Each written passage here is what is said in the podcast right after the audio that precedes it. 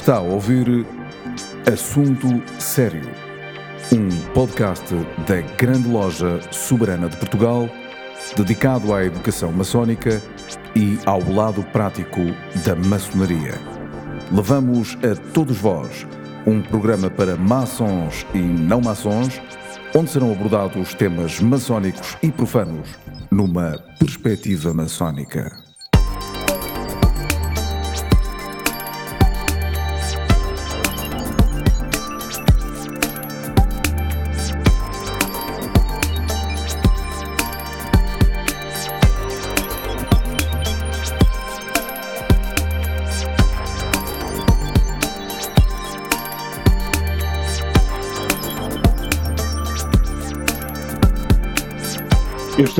Um assunto sério, um podcast da Grande Loja Soberana de Portugal. Sejam bem-vindos.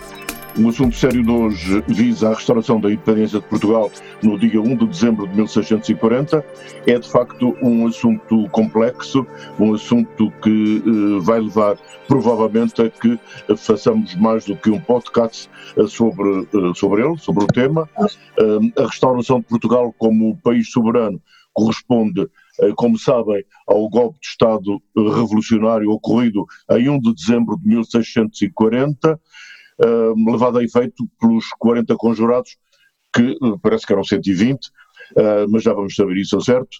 E, portanto, o que estava em causa era a independência de Portugal pela governação da dinastia filipina castelhana e a aclamação de Dom João IV. Os meus convidados para este assunto sério são uh, Fernando Casqueiro e Luís Matos, ambos mestres na matéria, e eu queria até lembrar, porque pode acontecer isto durante, durante o podcast, ou este ou o outro eh, que faremos também sobre o mesmo tema, eh, que o professor Fernando Casqueira, que gravou há uns anos na RTP um episódio só sobre a restauração da independência, nos deu o prazer de podermos historicamente ir uh, rever um, um pouco dessa matéria que ele nos deixou.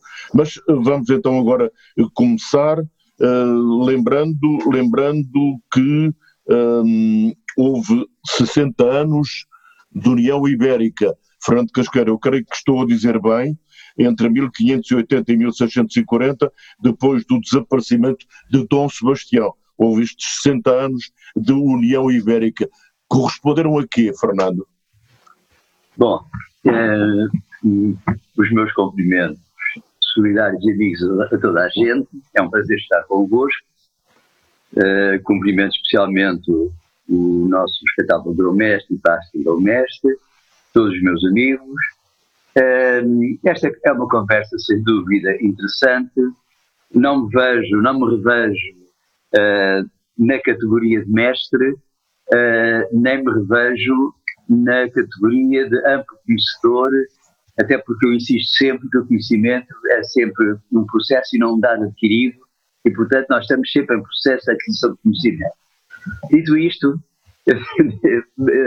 vou uh, avançar com a, alguma concepção e não levarás a mal se começar por dizer que, uh, sob o ponto de vista uh, do rigor, não se pode chamar à Revolução, à dita Revolução de 1640, uma revolução, ao menos no sentido sociológico do termo. Porque, quando se refere a uma, uma revolução, trata-se de um fenómeno social total em que o bloco central é a rápida e ampla alteração das estruturas sociais, sejam elas políticas, económicas, culturais, mentais, etc. Por aí fora. Ora, em 1640 não se dá isso. E tanto se não dá isso que os historiadores, isso talvez é uma, é uma é uma situação que talvez o grande público não conheça, não reconhecem como Revolução de 1640. Chamam-lhe, uh, uh, digamos, o episódio da, uh, da, da restauração, ou não da independência, mas da coroa portuguesa. Porque também aqui o conceito de independência é também relativo. O que é que devemos, e isto tem repercussões até não não é época que estamos a viver, como é que devemos entender, dita a palavra revolução, como é que devemos entender a ideia de independência? Uh, devemos entender no plano atual como plena autonomia, e até na, na altura de 1640 isso se podia aplicar autonomia política, autonomia económica, autonomia financeira, autonomia diplomática, autonomia religiosa, autonomia cultural. Bom, um, só teríamos que ser muito complacentes para que, em rigor, uh, falássemos numa, uh, quer numa revolução, quer no alcance e limite da palavra independência. Se assim fosse, se fôssemos muito rigorosos, Portugal, neste momento, não é de maneira nenhuma um país independente. Então, o que temos de fazer é circunscrever a ideia apenas à esfera, à, à esfera formal, político, política e aquilo que é bem considerado na Constituição, a ideia de soberania política. Uh, e, mesmo assim, podíamos também, algum tratadista podia discutir esta mesma ideia. Portanto, tudo isto é muito relativo. O que é importante, na minha opinião, uh, na, na, na, com relevância extrema, na data de, mil, de, de, de, de 1640, é a possibilidade de trazermos para os dias atuais o sentido e o significado da ideia da restauração uh, da soberania portuguesa sobre o seu território e também o vencimento das chamadas guerras da aclamação. E que chama a atenção que não se chamam guerras da restauração, chamam-se guerras da aclamação. Uh, e, portanto, há aqui toda uma, uma, um rigor de linguagem que só por mera curiosidade é que eu aqui, aqui avanço. Só para limitar bem, bem as fronteiras desta, desta relatividade. Dito isto, uh, eu entendo nos dias atuais uh, que uh, devemos ir mais além que uma mera celebração de uma data já relativamente longínqua, de um facto político, em que, que se, em, no seio do qual se desenrola um conflito, eu diria mesmo um conflito sangrento e por vezes impiedoso entre Portugal e Espanha, e digo impiedoso porque naquela grande fase em que não houve grandes, uh, grandes batalhas, se reduziram as caramuças de fronteira, eram escaramuças de pouco significado militar, mas de grande intensidade ao nível da violência e ao nível da impiedade com que uh, portugueses e espanhóis se debateavam. Há inúmeros escritos sobre isso, em que parece estranho como é que essa intensidade é inversamente proporcional aos efetivos uh, reduzidos que entravam nessas situações. Bom, excetuando as grandes batalhas, essas foram mesmo batalhas uh, de, estrategicamente corretas, levadas a cabo, sobretudo por um grande general, Matias de Albuquerque, que temos também aqui evocar, que é uma pessoa, um, esse Matias de Albuquerque, que foi governador do Brasil, uh, é uma pessoa que, é, que justamente, na minha opinião, esquecida, releva-se muito mais a memória, por exemplo, do Conde Castelo Melhor, uh, mas uh, é preciso perceber que Matias Albuquerque é o primeiro grande guerreiro, o grande primeiro grande militar que desbarata uma força poderosíssima na Batalha de Montijo. e também é, não se dá muita relevância à Batalha de Montijo, dá-se muito mais à Batalha de Montes Claros, por causa de ser, ter sido a última significativa neste longo processo de conflito aberto entre uh, Portugal e Espanha, que não se reduziu só a Portugal e Espanha. Entraram a Inglaterra, entraram a França uh, e entrou a Holanda. A Holanda como uh, inimigo, aliás, muitos historiadores dizem que essa inimizade da Holanda com muitos interesses, porque o Império Holandês é constituído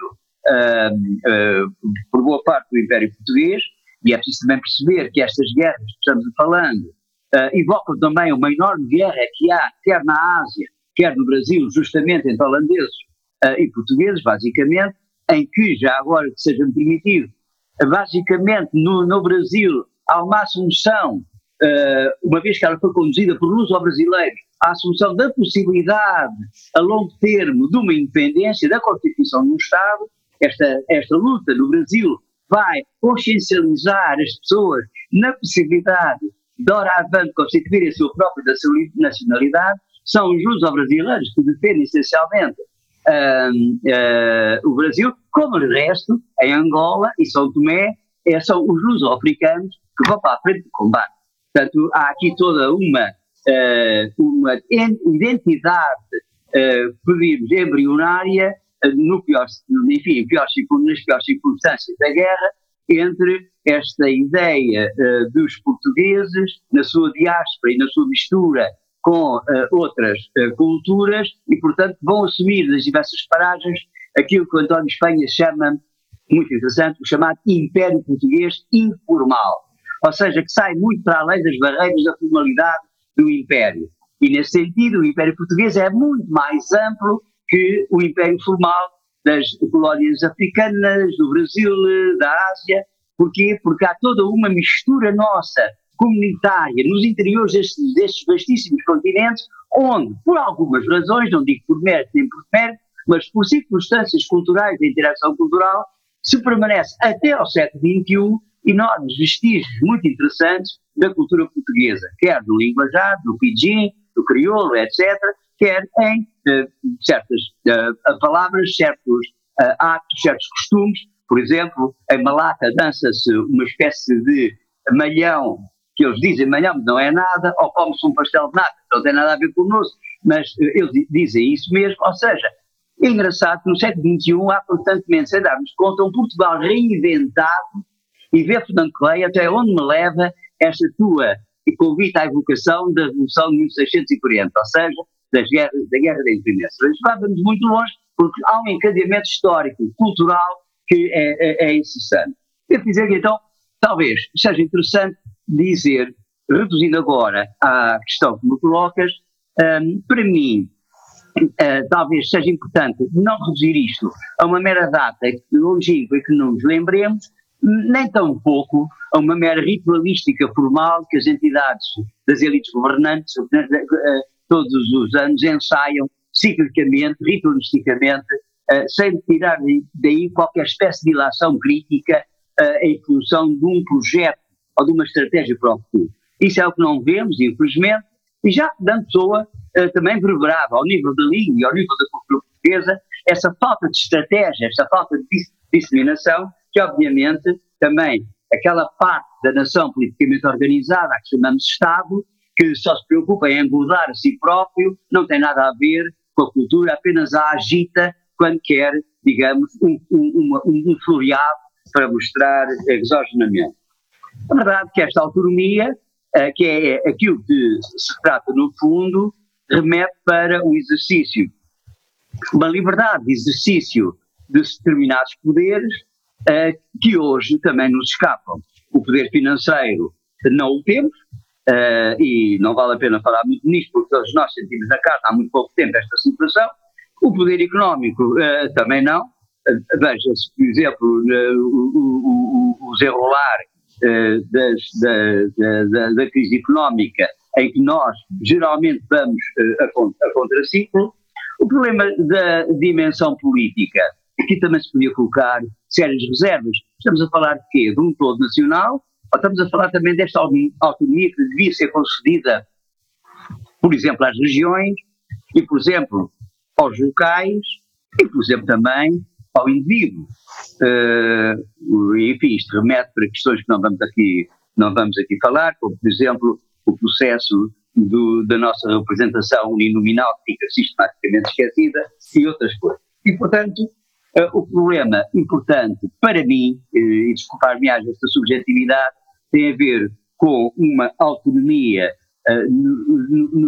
circunscrita a um poder de decisão em parcelas mais ou menos substantivas do todo social, da realidade social, por um lado, uh, e por outro lado também uh, um problema de uma identidade nacional. E talvez esta, esta seja a grande, a grande questão que se coloca, porque, um, segundo, por exemplo, muitos autores atuais, como o Miguel Real, como o António Espanha, já, já citei, muitos outros, eh, eles temiam, ou, ou pelo menos breveram, esta gradual diluição da nossa essencialidade cultural, da nossa antiga tradição enquanto ser, enquanto povo, enquanto nação, enquanto inconsciente coletivo, enquanto uma espiritualidade ancestral se vai diluindo cada vez mais, até mesmo por inconsciência nossa e consciência, e consciência do lado lá, uh, essa identidade, aquilo que nos identifica, aquilo que nos, que nos caracteriza, vai se diluindo num todo europeu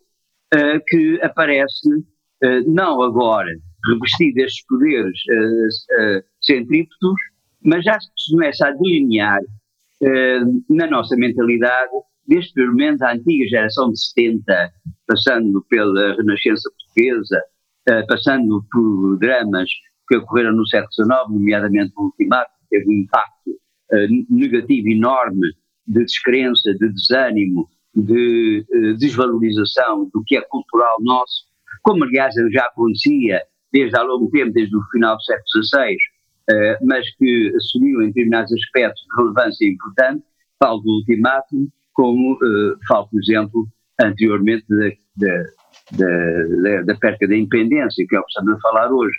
Chama a atenção que após a perca da independência, o impacto no todo nacional, no todo foi enorme.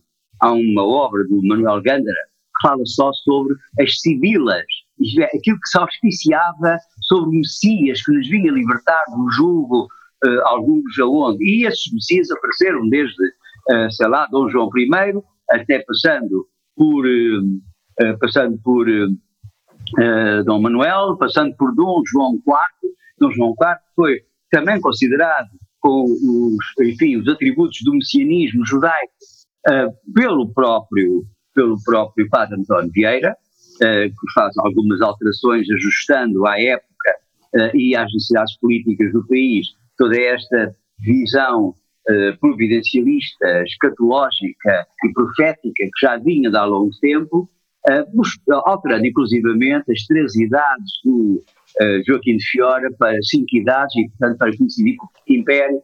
E esse Quinto Império, esse mito do Quinto Império, vai, por um lado, ajudar-nos como mecanismo de defesa, nomeadamente na, na, no discurso da esperança, uh, que a própria Revolução dita, de, como tu disseste, de 1640, vai renovar, vai existir, vamos alcançar uma nova época de solidariedade, de harmonia, de paz, estabilidade e abundância, e não se vai, não se vai uh, realmente verificar, como por isso é que eu disse que revolução não era, porque para ser uma revolução tinha que haver uma alteração das estruturas.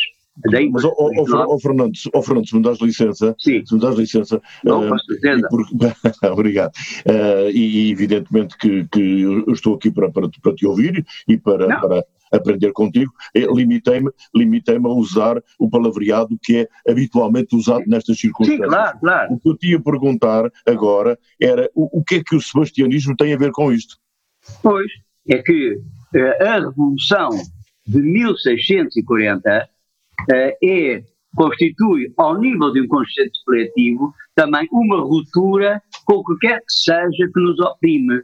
Eh, é preciso entender que, quando da, do consulado do Conde Duque de Olivares, uma situação de degenerescência que já se tinha sentido há longo tempo, vai-se acelerando, sobretudo sobre as classes dissidentes, sobre a elite, sobre a grande a grande a nobreza, mas não só, também sobre o, o, grande clero, mas não só, também o pequeno clero, também o pequeno povo uh, é, diria, o mais castigado. Uh, e esse, esse com impostos, com uh, as ações das, das, das, muito pesadas que a soberania espanhola vai exercer sobre nós. E, portanto, aí também é visto como algo que nos vem libertar eh, muita, da, muita da, da, da, aclamação de Dom João IV e da expectativa de Dom João IV uh, na sua subida ao trono e da sua auréola de messianismo tem a ver com a reposição dessa idade de ouro uh, que Portugal outrora uh, atravessou a partir, nomeadamente, da sua expansão marítima, essa idade de ouro vista miticamente como cidade de abundância, como cidade de paz, harmonia, de estabilidade, que agora que nos tinha, e a palavra aqui exata é engraçado, que nos tinha deixado saudades, é, é porque a saudade também tem esta visão passadista, uh, que depois também é transformada numa visão uh, uh, perspectiva do futuro, com António Vieira, justamente, portanto, para não ser só passadista, mas traz realmente esta ideia do passado, de, um período de ouro, ela é retomada, essa expectativa, essa esperança,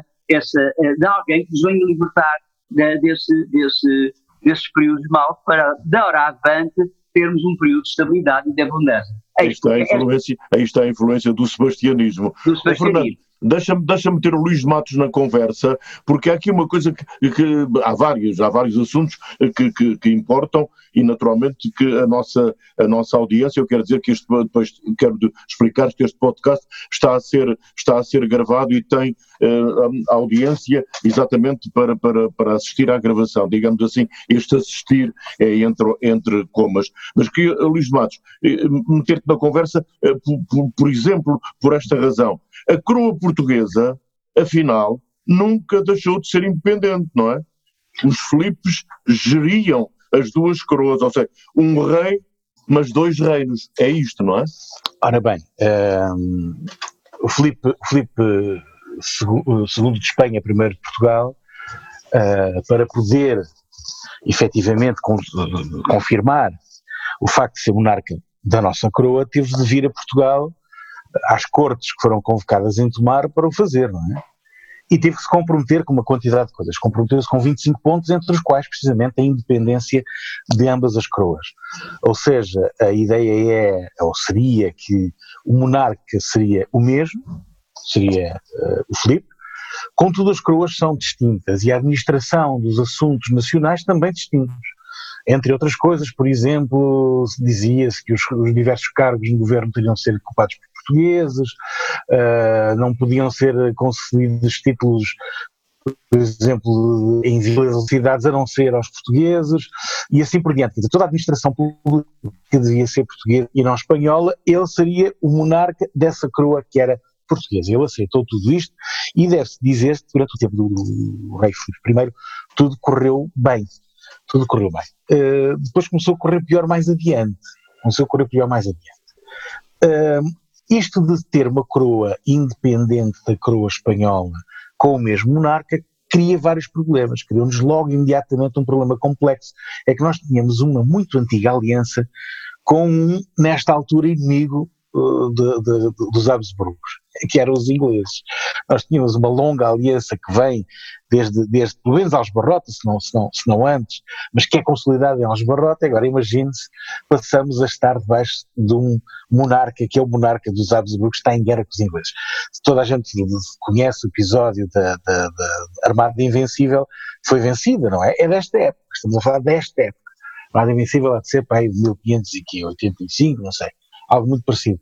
Já, já foi com, com, com o Filipe. E, portanto, eh, eh, uma vez que ficamos debaixo do seu governo, acabamos por ficar em guerra com os ingleses, mas não só, também com os holandeses, com quem ele estava em guerra. E quando uma boa parte das nossas posições no ultramar eram posições que eram muito cobiçadas precisamente pelas potências marítimas que estavam a emergir, ingleses e holandeses, isto coloca-nos nos antípodas imediatos destes, destes que podiam ser até, sabe-se lá, uh, uh, nossos, nossos amigos, mas não foram. E, portanto, o que aconteceu imediatamente foi que uh, ingleses e holandeses começaram a, a, atacar as nossas, as nossas pequenas posições junto a, a, ao litoral no Brasil, na, na, na, na, em, em, África, etc. Isto é, é, interessante, é interessante porque vai provocar da nossa parte uma reação curiosa. Poucas pessoas têm consciência disto, mas isto faz com que deixemos de ter uma economia baseada meramente no litoral brasileiro e uma vez que o Tratado, o tratado de Tordesilhas deixa de se aplicar, que é um tratado entre Portugal e Espanha, o monarca é o mesmo, portanto, deixa de haver aplicação ao tratado, deixa de haver a linha que nos impede de progredir para uh, Ocidente no Brasil. E é nesta altura que se começa a organizar as companhias dos bandeirantes que vão descobrir o interior do Brasil. Aliás, é entre 1580 e 1640 que o Brasil se amplia para o Brasil que conhecemos hoje e se amplia de forma extraordinária. Tem Mato Grosso, tem Minas Gerais, o interior da Amazônia, não, da Amazónia, ou seja, sem esta uh, ambiguidade de duas coroas e um rei, não teria sido possível ao Brasil ser o Brasil que é hoje. Em 1640, quando se dá essa, essa restauração, já o Brasil tem uma dimensão perfeitamente extraordinária e já a economia do Brasil não é meramente uh, a do comércio de bens, mas já tem as, as, as usinas de, de, de, de, purificação de açúcar e, e, e, outras, não é? Que vamos encontrar na economia que vai já fazer o grande Brasil, de facto, depois do, dos séculos seguintes. Isto é, creio que é extremamente importante. Permite oh, Luís, oh, Luís, são eu, duas creio, coroas creio, e não uma. Luís de Matos, eu creio que em 1580, ou por, por menos a história uh, diz isso, uh, os espanhóis, quando, quando os espanhóis tomaram conta do trono português, aperceberam-se que foram enganados no Tratado de Tordesilhas. Devem ter apercebido já muito antes disso. Sim, deve claro, claro, claro, claro. Agora, a aplicação do tratado é que deixa de ter força, não se pode aplicar o tratado, não é? Até porque os bandeirantes são também constituídos, não são só por portugueses, são, são por brasileiros, entre aspas, aqueles que estavam no Brasil, e portanto há, há galegos, há, há castelhanos, há, estão debaixo das nossas ordens, não é? E as companhias de bandeirantes que vão descobrindo e, e conquistando o resto do Brasil, efetivamente são são plurinacionais, digamos assim, mas estão a conquistá-lo para a coroa portuguesa. Mas não há problema nenhum, porque ela está debaixo do mesmo de Espanha, e assim, ou seja, cria-se aqui uma situação curiosa. Depois, é nesta altura que surgem uh, personagens fulcrais uh, para o tema que já foi abordado pelo professor Fernando Casqueira do Quinto Império, do Sebastianismo, tem, são fulcrais. Por exemplo, é, esta é a época em que António Vieira está no Brasil e, e, de, e conhecemos os seus, os, as suas homilias, que são, são, são muitíssimo importantes, não é? É também o tempo do, do Padre Anchieta, que é extremamente importante nesta altura, que vai permitir o diálogo com os índios, é ele que cria o primeiro dicionário uh, uh, entre, entre português e a língua tupi, a língua, a língua indígena, não é? Isto vai permitir efetivamente uh, uma expansão muito grande uh, das ideias, de, de, da compreensão da cultura, etc, etc, é, também se dá nesta altura, não é? E é nesta altura que são publicadas pela primeira vez as centurias do Bandarra, que tinha morrido poucos anos antes da dessa independência.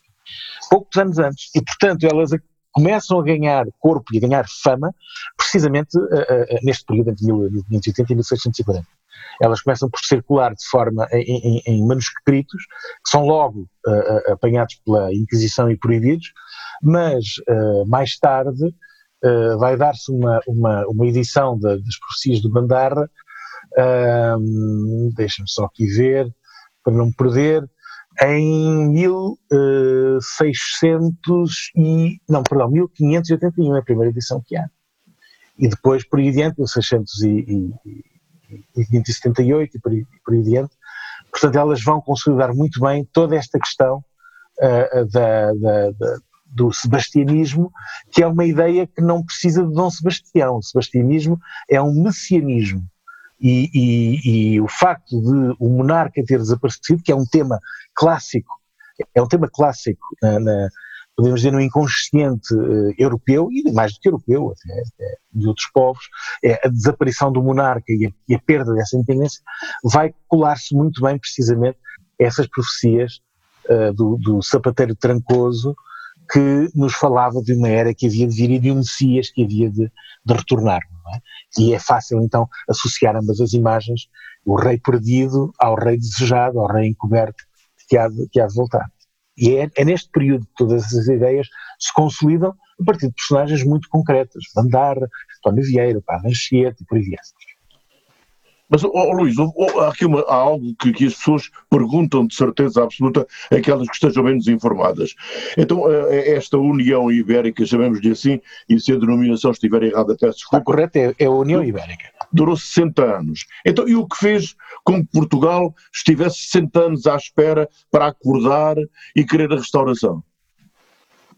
Uh, talvez isso agora o nosso uh, amigo uh, Casqueira nos possa ajudar, não é? Estamos a falar é, de problemas que têm a ver com o inconsciente coletivo. Estamos a falar. À espera. É? Portugal, ao nível, houve, a história registra as, as, revoltas das maçarocas, por exemplo, como a revolta de Manuelinho de Évora, foi bastante reprimida, mas ao nível do inconsciente coletivo, ao nível do povo, era quando tu me interrompeste, estava a tentar esclarecer esta ideia, ao nível do povo, não ao nível da alta nobreza, há este sentimento de revolta, de desejo de liberdade, esta ideia messiânica, quando é que chega o tempo da harmonia e da abundância, uh, e que leva a rejeitar estas exações, estas imposições, estas, uh, estas imposições, nomeadamente os impostos. Uh, a revolta das maçarocas foi substancialmente o imposto sobre o vinho, e, portanto, é o povo, e Manuel Gandara, que citei há bocadinho, tem de facto um enorme repositório volumes grossos sobre estas sibilas, estas uh, expectativas em forma de auspícios de, que há de voltar, uh, na, na, esperança do povo, alguém que os há de libertar. Eu só queria chamar a atenção de uma coisa. Uh, nós não tínhamos possibilidade de fugir aos hábitos se pensarmos que toda a Casa Real de Vinhos, dos, dos 11 casamentos feitos com os Habsburgo, com, com, com Espanha, oito são com os Habsburgos, considerarão que é muito difícil fugir a páginas tantas uh, à, à, à, ao poder uh, hegemónico uh, dos, dos Habsburgos. Por outro lado, queria também dizer uma coisa. Uh, as questões das fronteiras e do enorme embate com uh, Espanha real, sobre, sobre o Brasil, não é só sobre o Brasil, porque a Espanha tinha invadido as Molucas e as Filipinas, que eram território português. E serve depois, no século XVIII, a um homem chamado Alexandre de Guzmão, por acaso irmão do, do inventor da passarola, Bartolomeu de Guzmão, cuja casa ainda hoje existe ali ao pé de, do Palácio dos Cedos, ou em Oeiras, território do, do Dom Isaltino. Portanto, uh, é, esse eh, Alexandre de Guzmão é que ludibria no Tratado de Madrid os espanhóis. Os espanhóis sentem-se ludibriados pela essa enorme habilidade desse senhor, Alexandre de Guzmão, depois, infelizmente, como acontece muitas vezes em Portugal, cai em desgraça já perto da sua vida, no tempo do, do, de, de Dom João, ainda no tempo de Dom, João, Dom José, diria logo no início, uh, o resultado confundido, mas esse, esse é esse uh, Alexandre Guzmão, que é um gênio da diplomacia que vai fixar as fronteiras definitivamente nesse enorme subcontinente que é o Brasil. E devo dizer que essa enorme defesa é, uma, é, de, uma, é de uma sagacidade, esta, esta, a constituição do tal império informal que faço, porque hão de pensar que as nacionalidades naquela altura, tal como hoje existem, a concepção não tinham sentido o que havia eram súbditos. E bastaria eu, uh, rei de um país a, a, a católico apostólico romano, batizar uh, as pessoas para doravante passarem a ser súbditos de sua majestade. Por isso é que o papel dos tupis guaranis foram muito importantes e dos outros índios na defesa do Brasil, articulando com forças de, de brasileiras ou de pessoas brancas nascidas no Brasil, ou até mesmo uh, de tropas saídas daqui, e portanto havia aqui uma mescla, como aliás, por exemplo, na nossa panagem, já também nas, na, na, Índia, as, as, as, novas conquistas também foram, feitas assim, e portanto toda esta disseminação informal, subteptícia, parece que faz um micélio arbóreo, que ninguém nota, mas que existe efetivamente e se tende a prolongar até aos nossos dias. Eu acho isso magistral. Porque se a gente tivesse seguido a política de Afonso de Albuquerque, não teríamos conseguido o que hoje ainda temos enquanto interculturalidade ou transculturalidade. Ah, de maneira nenhuma, porque os portugueses, quando chegavam lá, o que faziam era estar casados, independentemente das políticas de Albuquerque ou não, casavam mesmo. Então nós temos uh, pessoas que são descendentes, temos os lusangos, temos os, os ambacas, que são, no fundo, descendentes de portugueses misturados com pessoas de lá. E por mais engraçado é que normalmente as mulheres eram autóctones dessas terras, uh, as referências culturais eram extremamente ambíguas. Essa ambiguidade ainda hoje se mantém e eu devo dizer que este é o grande segredo da cultura. As culturas são dinâmicas, elas reinventam-se, elas não são coisas mortas. E a cultura portuguesa é uma coisa extremamente viva, até por isso. Podiam perguntar, mas isso foi pensado? Não! Esta é, digamos, as vicissitudes da história. Uh, ninguém, nenhum historiador, nenhum sociólogo, nenhum cientista poderá dizer que a responsabilidade A, B e C são uh, it is what it is. As coisas são o que são. E, portanto, é, é, extremamente interessante, este curioso, é, este fenómeno, que ainda está para ser estudado na sua profundidade, porque só agora é que estamos a voltar a isso. E estamos a voltar muito, muito lentamente, porque, como sabem, nós, nesta diluição de uma Europa utilitarista, positivista, racionalista em termos redutores, isto vai entrar na nossa universidade e vai entrar, sobretudo, com, uh, com os indivíduos da, da, Renascença Portuguesa e depois na presença, nomeadamente, de António Sérgio.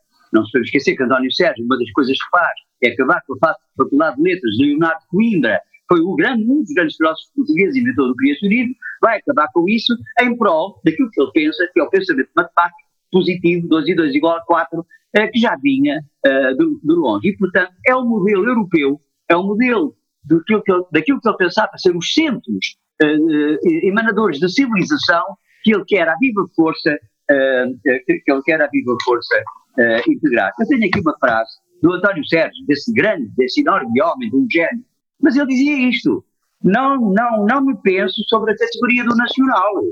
Perante o espanhol ou o escandinavo, não me ocorre sequer colocar-me como Portugal.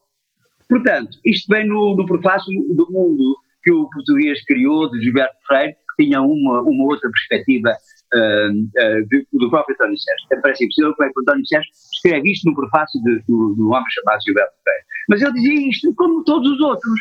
Uh, eu podia citar-vos dezenas de afirmações em que há um desvalor, há uma descrença, há uma, uma, uma, uma negação daquilo que é a profunda essência desta Portugalidade que eu e o Luís de Matos estamos aqui a referir.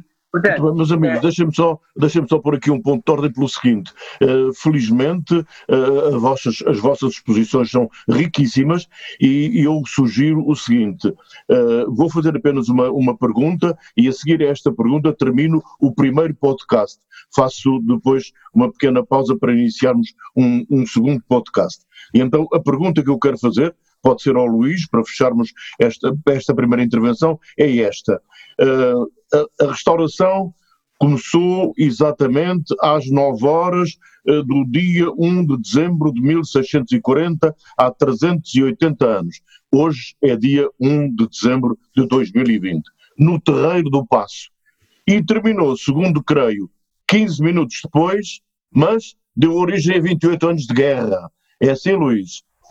Sim, parece que é assim, mas deu origem também a muito tempo de independência, mas eu aqui estou com o nosso professor Casqueira, uh, acho que seria muito mais útil hoje, dia 1 de dezembro, refletirmos onde é que a voltamos a perder, onde é que nós nos perdemos outra vez, porque ela de facto não foi totalmente recuperada, e não é uma independência igual àquela que tínhamos antes, nós estamos a falar da, da, da dinastia de Avis. Eh, a de Bragança já não tem aquele esplendor, faz lembrar a lenda da estátua uh, de Nabucodonosor, daquela visão da estátua em que cada império, cada vez que se vai sucedendo, sucedendo é de ouro, prata, cobre e ferro, e parecemos estar exatamente neste momento a chegar a essa, a essa esse Portugal do ferro que se desfaz, enferrujado, que, que, que não parece ter futuro, mas que tem, mas que tem, mas que não parece tê-lo. E portanto eu acho que hoje recordar a restauração é, é, é, essencialmente pensar na restauração hoje. O que é que seria hoje a restauração? Estamos a precisar de uma restauração hoje? Não estamos a precisar de uma restauração, por exemplo, dos portugueses, até mais do que da nacionalidade, ela existe, está defendida, temos leis, temos assembleias, temos presidentes, temos primeiros-ministros, temos tudo isso. Mas será que os portugueses estão restaurados? Não, precisaremos, não precisaremos de alguma reconciliação realmente de nós connosco e com a nossa história, da qual estamos tão divorciados e a qual é tão brilhante e tanto tempo a nos ensinar desde o passado? Era isso que eu gostava de pensar neste 1 de dezembro. Que restauração precisamos de fazer hoje? Quem é que quer ser conjurado precisamos de fazer hoje? Quem é que quer ser conjurado? É uma boa pergunta, é uma boa pergunta. Eu deixaria esta, esta pergunta assim, em suspenso, no final deste primeiro eh, podcast. E depois, no segundo podcast, eu pediria aos meus convidados a que abordássemos este tema. Assunto Sério é um podcast da Grande Loja Soberana eh, de Portugal. Hoje celebra-se a restauração eh, da independência de Portugal, 1 de dezembro de 1640. Fernando Casqueira e Luís de Matos foram os meus convidados. Convido-os desde já a ouvirem um segundo podcast da nossa grande loja uh, acerca deste mesmo assunto.